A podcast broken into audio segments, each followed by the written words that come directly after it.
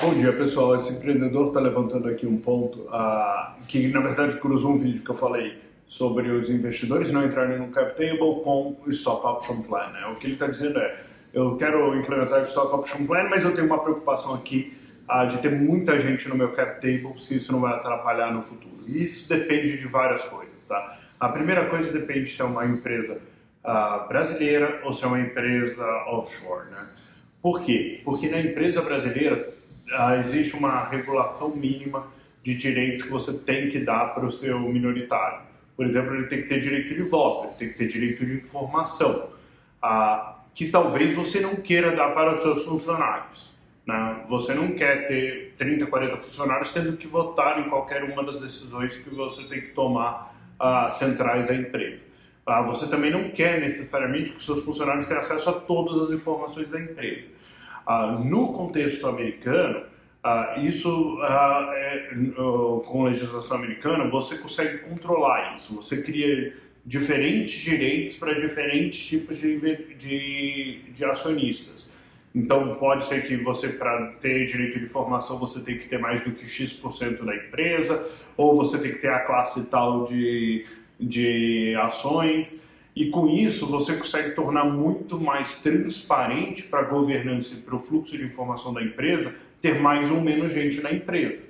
Porque eu posso falar, ah, qualquer pessoa que está no stock option não tem direito de informação e não tem que votar. O voto é feito pelos fundadores. Eu posso fazer essa delegação de poder que é mais complicado, não é absolutamente possível, mas é mais complicado fazer na legislação brasileira. Então, esse é o primeiro ponto, né? É pensar um pouco em qual a legislação você está e quais são as regras que vêm embutidas naquela legislação. Ou se não tem as regras, quais as regras você vai colocar no seu contrato social, tá? O segundo ponto, e aí mais estrutural do Stock Option Plan, é que o Stock Option Plan, o que eu faço é dar o direito ao funcionário de comprar aquela ação a um valor pré-determinado no futuro. Ou seja, enquanto ele não exercer aquele direito, ele não tem aquela ação, ele só tem o direito. Ah, e por que isso é importante? Porque a grande maioria dos planos de stock option nos Estados Unidos dão prazos tão longos para o funcionário exercer aquele direito que ele efetivamente não exerce até o momento que você vende a empresa. Então, na hora que você vai vender a empresa, aí sim o funcionário vai lá, exerce na véspera, pega a ação e vende a, e vende a ação no dia seguinte junto com a venda da empresa. Então, normalmente, no, pro, no processo, no, nos contratos americanos, você não tem o funcionário no cap table, né? São raros os casos onde o funcionário vai lá, vai tirar dinheiro do bolso para comprar ação, para ser acionista daquela empresa e correr o risco de, de repente, a empresa quebrar e ele perder tudo. Se ele tem o benefício de postergar essa decisão de comprar a ação, tipicamente ele vai fazer isso. Né? Porque, por que eu vou colocar dinheiro em risco quando eu posso não colocar? Ah, o que a gente tem visto no Brasil é que alguns contratos de vesting ah, prevêem prazos muito mais curtos para o exercício da opção de compra. Ah, por que, que se faz isso? Você faz isso para diminuir esse risco trabalhista.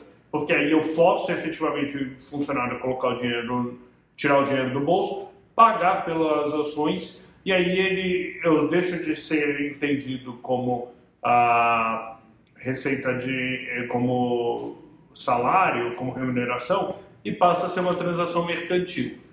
Normalmente, se, se você não tem esse risco que o funcionário corre em comprar as ações, é mais difícil configurar uma transação mercantil.